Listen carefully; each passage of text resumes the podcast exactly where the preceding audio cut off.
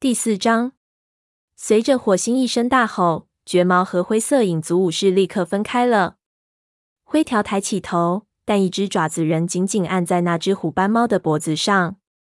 放开它！火星命令道：“我们不是来打架的，像他们那样跳上来就跟我们动手，你根本别想做其他的事情。”灰条嘶嘶说道。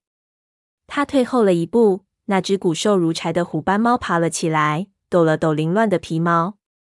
叶爪跳过湿地，站在了炭毛身边，生怕黄毛人会攻击巫医。因为这位影族的副族长不太可能听从敌对族群族长的命令，黄毛冲那只深灰色的公猫摆了一下尾巴，说道：“山星，你回营的，报告黑心雷族猫入侵，请他派更多武士过来。”深灰色武士一溜烟儿跑进了灌木丛。“你没必要那么做。”火星尽量用温和的口吻说道，“我们不想侵犯你们的领地，也没想偷你们的猎物。”那你们想干什么？黄毛怒气冲冲的直问道：“你们擅闯我们的领地，还想让我们怎么想？”这件事我很抱歉。火星从树干上跳下来，走到黄毛跟前说：“我我知道我们不该出现在这儿，可我有急事要跟黑星谈。森林里发生了一些事情，非常紧迫，不能等到下次森林大会时再说。”黄毛不太相信的抽了抽鼻子。但还是收起了爪子。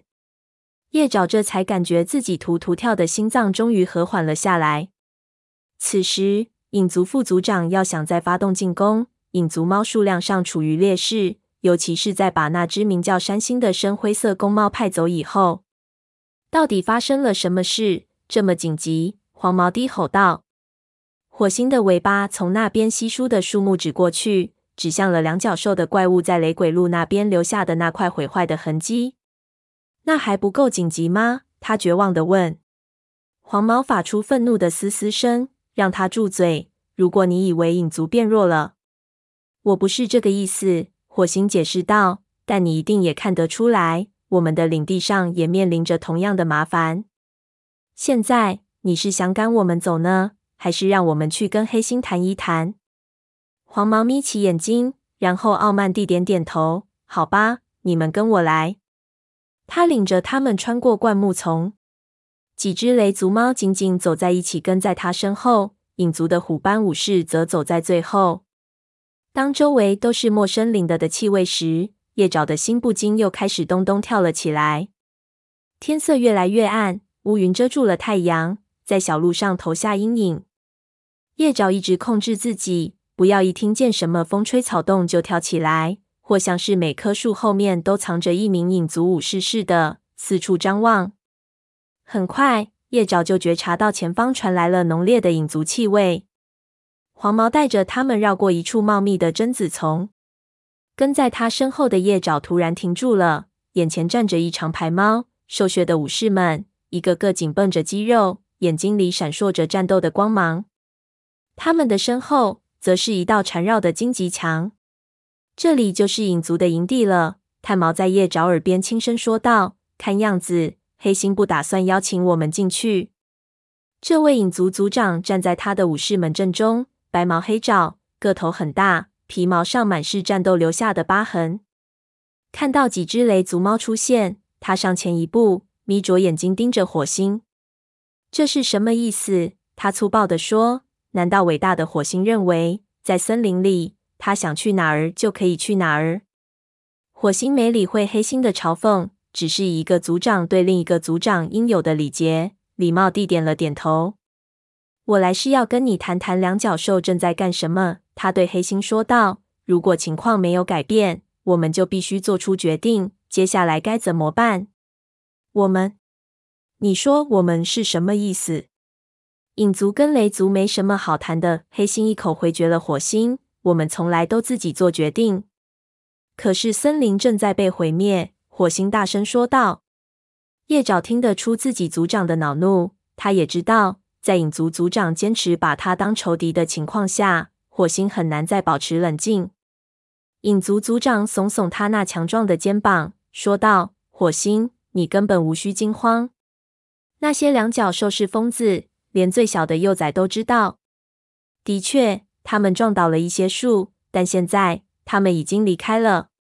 所以，无论以前发生了什么事情，都已经结束了。叶爪不知道黑心是不是真的这样认为，他不可能真的那么傻吧？还是说他只是虚张声势，想让火星相信影族没什么好担心的？如果并没有结束呢？火星沉着的问。如果越来越糟呢？两角兽所到之处，猎物都被吓跑了。如果两角兽翻搅我们更多的领地怎么办？到了秃叶季，黑心，要是你不能让影族猫吃饱肚子，又怎么办？有一两个影族武士露出不安的神情，但他们的族长仍轻蔑地盯着火星。我们没理由担心秃叶季，黑心说道。我们可以一直吃腐肉区的家属。炭毛忍不住抽动了下耳朵。难道你们忘了上次你们这么做时发生了什么事吗？你们的族猫差不多病死了一半。那是真的。一只蜷伏在队伍最后面的小虎斑猫大着胆子说道。叶爪认出了他，他是影族的巫医小云。我自己也病倒了。当时要不是你，我早就死了。小云感激的对炭毛说道。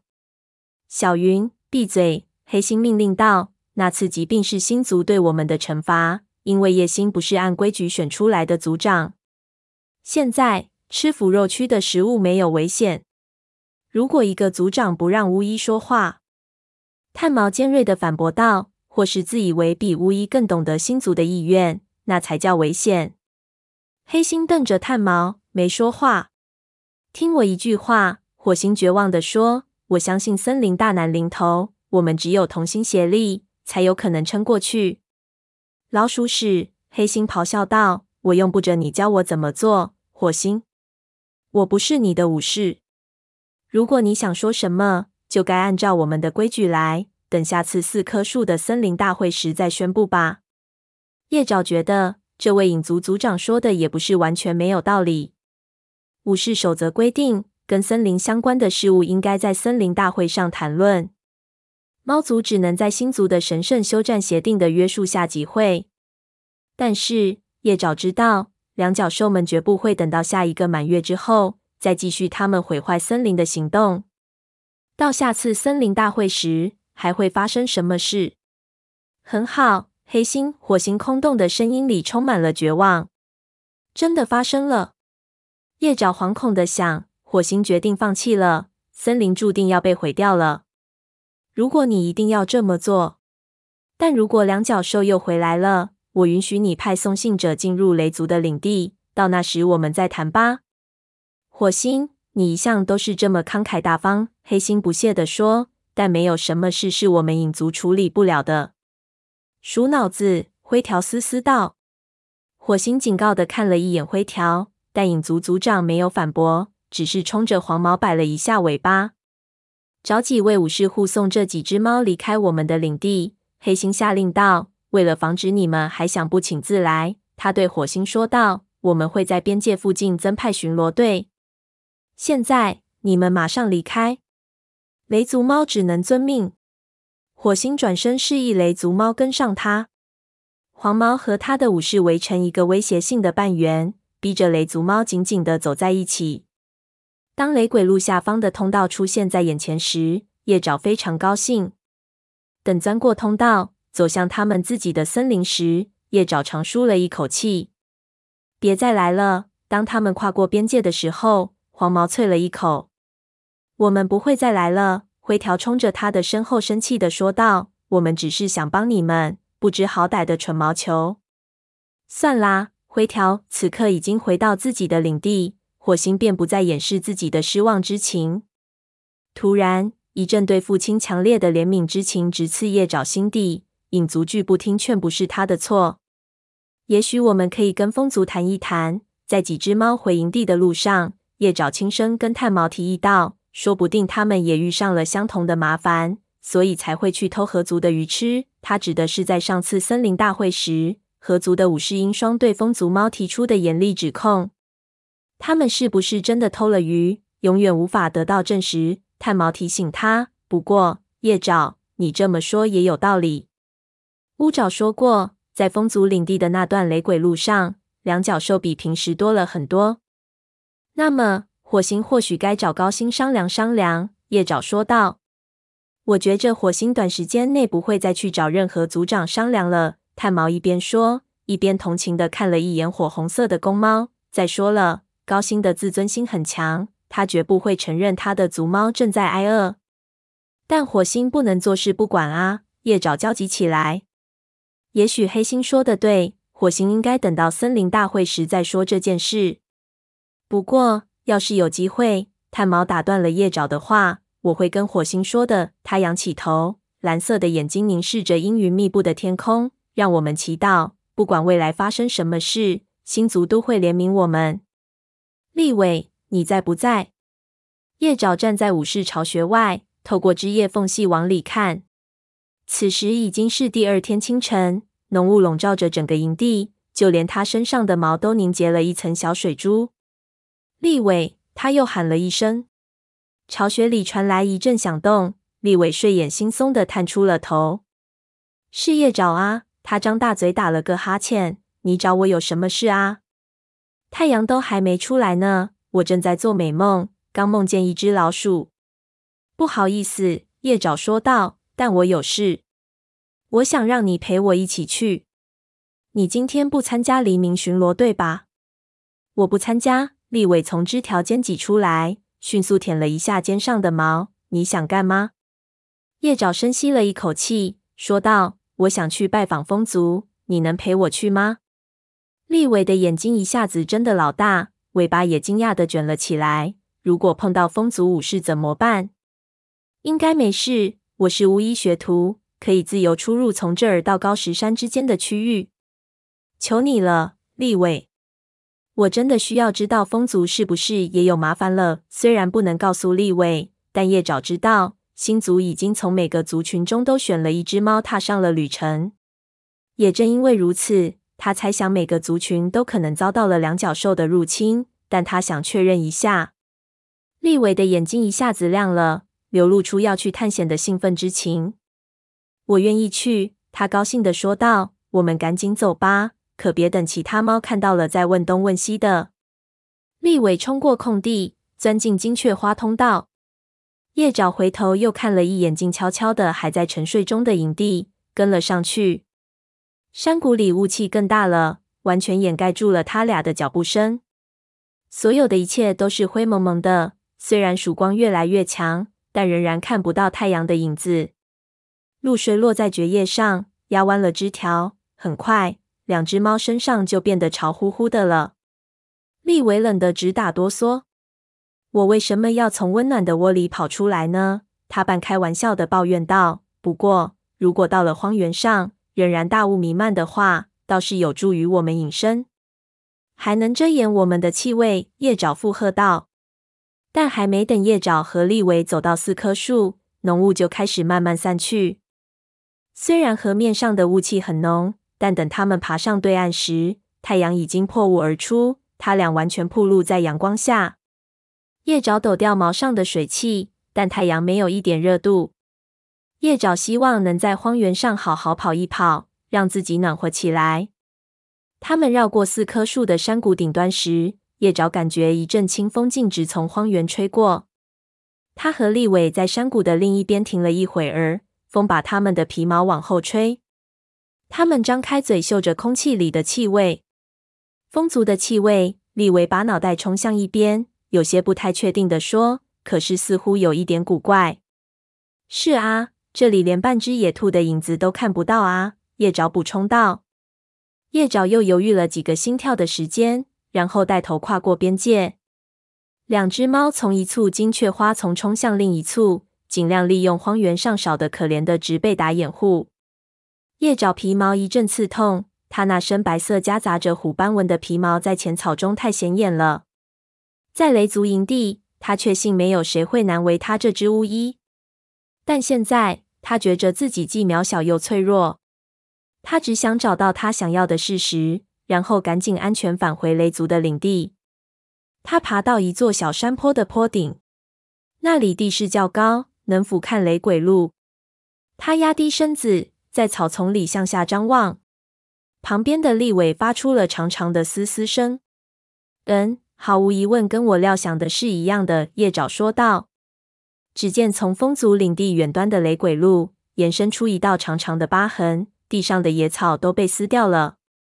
那道疤痕上有很多小木桩做的标记，跟叶爪头一天在影族境内看到的一模一样。两角兽在荒原上挖出了一条路，一直延伸到他和立伟蹲伏着的这个山坡的脚下。一只亮闪闪的怪物静静地坐在路的尽头。一想到大怪物掠过荒原，咆哮着要扑到猎物身上的画面，叶爪的呼吸都急促起来。他的两角兽主人去哪儿了？利维小声问。叶爪东看看，西瞅瞅，但到处都静悄悄的，恐怖的氛围就像浓雾一般笼罩在伤痕累累的大地上。这里也闻不到一丝兔子的气味，他们都被吓跑了。还是被两角兽们抓走了。叶爪心想，也许当怪物把兔子的巢穴翻出来之前，他们就已逃到荒原上别的地方去了。呸呸呸！立伟突然惊呼道：“你闻到那股气味了吗？”他话音未落，叶爪也闻到了一股以前从未闻过的刺鼻的气味。他的肚子本能的难受起来，嘴唇也有些变形。到底是什么味啊？可能又跟两角兽有关。立伟厌恶地说：“远处传来一声怒喝，打断叶爪的思绪。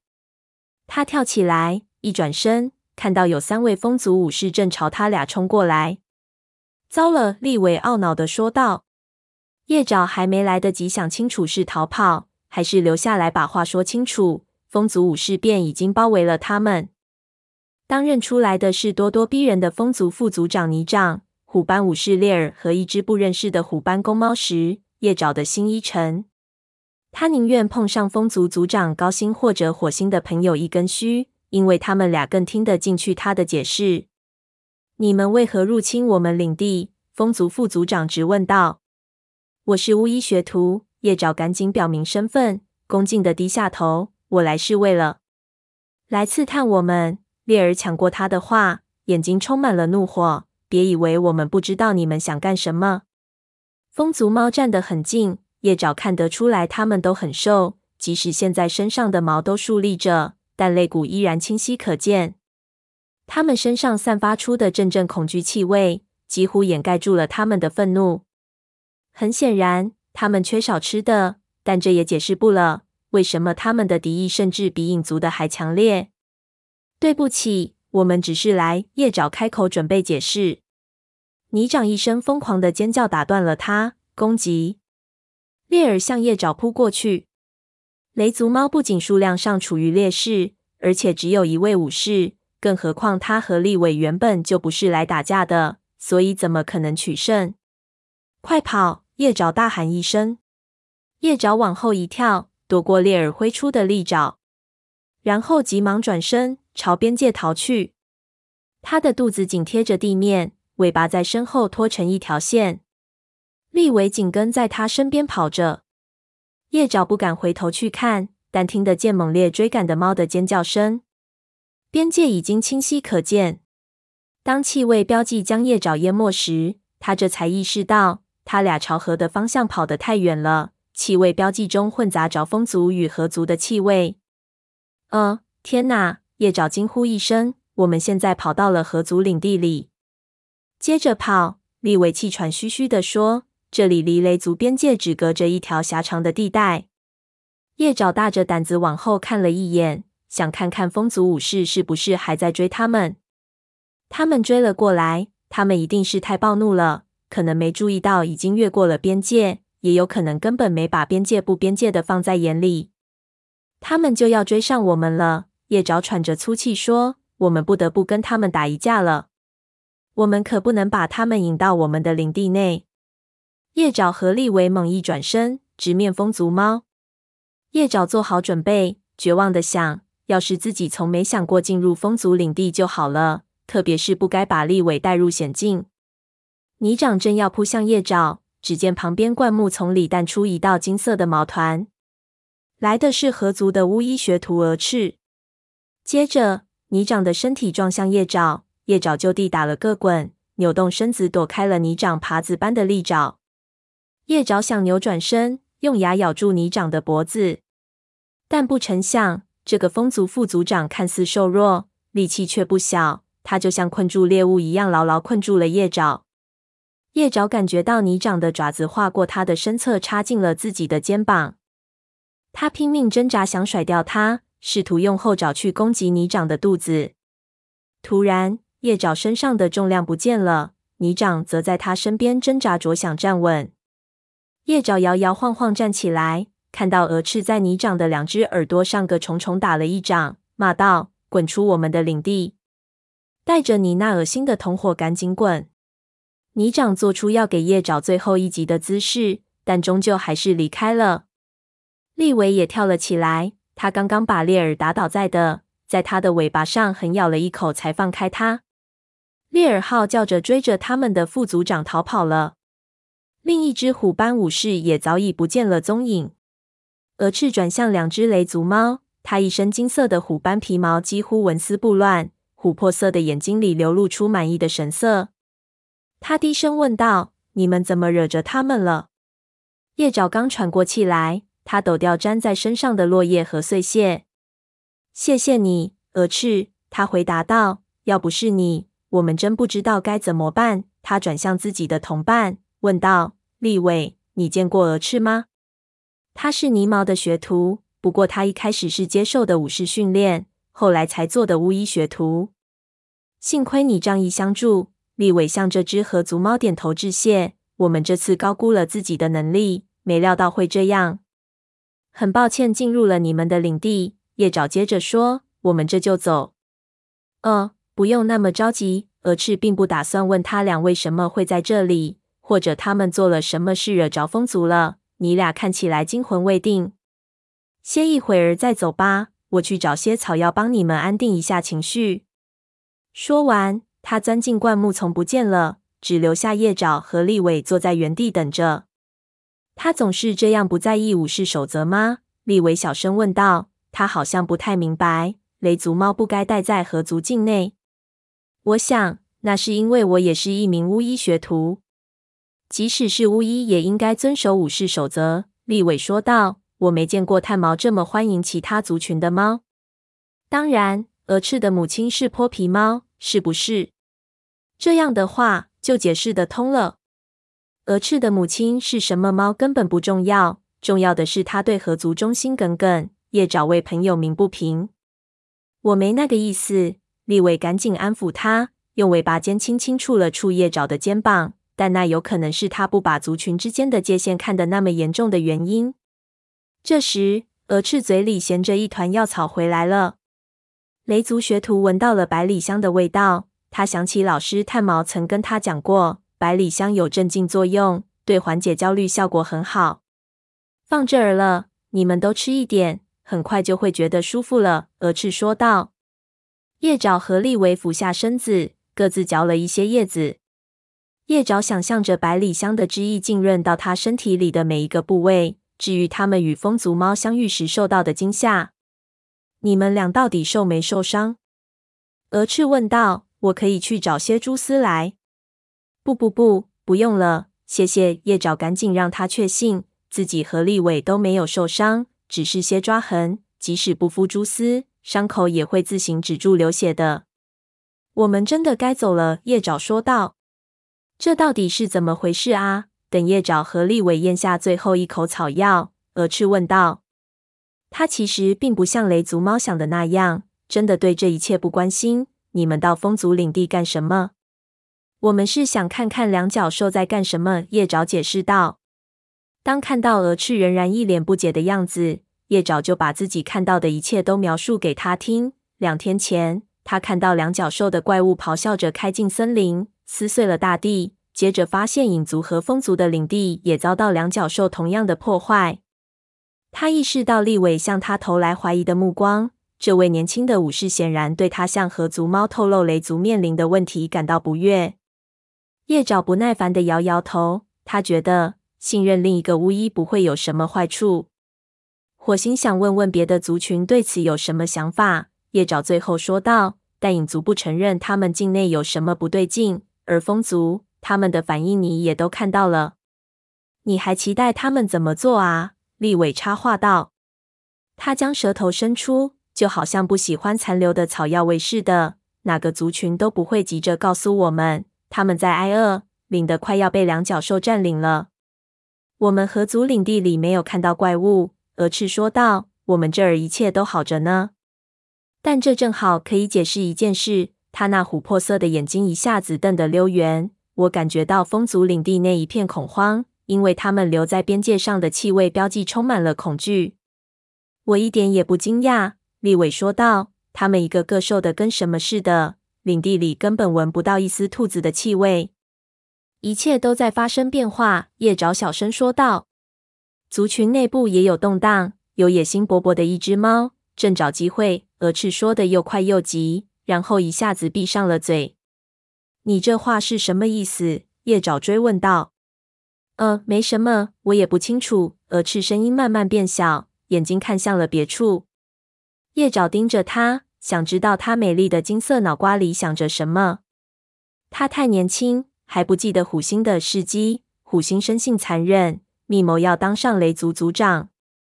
当阴谋失败以后，为了报复，他竟然想毁掉全族。叶爪不禁浑身战栗。难道鹅翅知道哪儿又出了一只像虎星一样野心勃勃的猫吗？谁敢保证森林里不会冒出第二只虎星呢？这时，鹅翅跳起来的动作打断了叶爪的思绪。只见鹅翅扭头转向河边，说道：“巡逻队来了，到这边来，快点！”他从两簇灌木丛之间钻过去，叶爪和立伟赶紧跟上。不一会儿，他们走到了一处空地上，发现他们正站在通往雷族边界的斜坡上。如果你们族群缺少吃的，就来找我。”鹅翅说道，“我们的鱼总还是够吃的，分几条鱼给你们不成问题。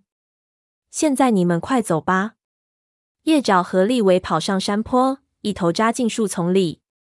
叶爪本以为会听到身后传来河族巡逻队的责骂声，很幸运，他们没有被发现，安全抵达了边界处。感谢星族保佑！一跨入雷族的境内，利尾不由得大声说道。叶爪透过枝叶往回看过去，鹅翅仍然站在他俩道别的地方。过了一会儿，灌木丛的树枝往两边一分，钻出一位体型高大、毛色油光水滑的虎斑武士。叶爪认出那是鹅翅的哥哥鹰双，他身后还跟着两位武士。鹰双停下来跟妹妹说着什么，根本没往雷族猫的方向看。看着这几个武士宽阔的肩膀和强健的肌肉，叶爪庆幸鹰双没看到他俩私入河族境内。跟鹅翅不一样，鹰双一直严格遵守武士守则。如果看到他俩，他是绝对不会听他们解释的。这已经不是第一次了。叶爪总觉得他的身影让他想起另一只猫，但无论他怎样盯着鹰双努力去想，就是想不起来到底像谁。走吧，立伟说道。你难道要一整天都盯着那边和族武士们吗？我们该回去了，然后你再决定跟火星讲多少吧。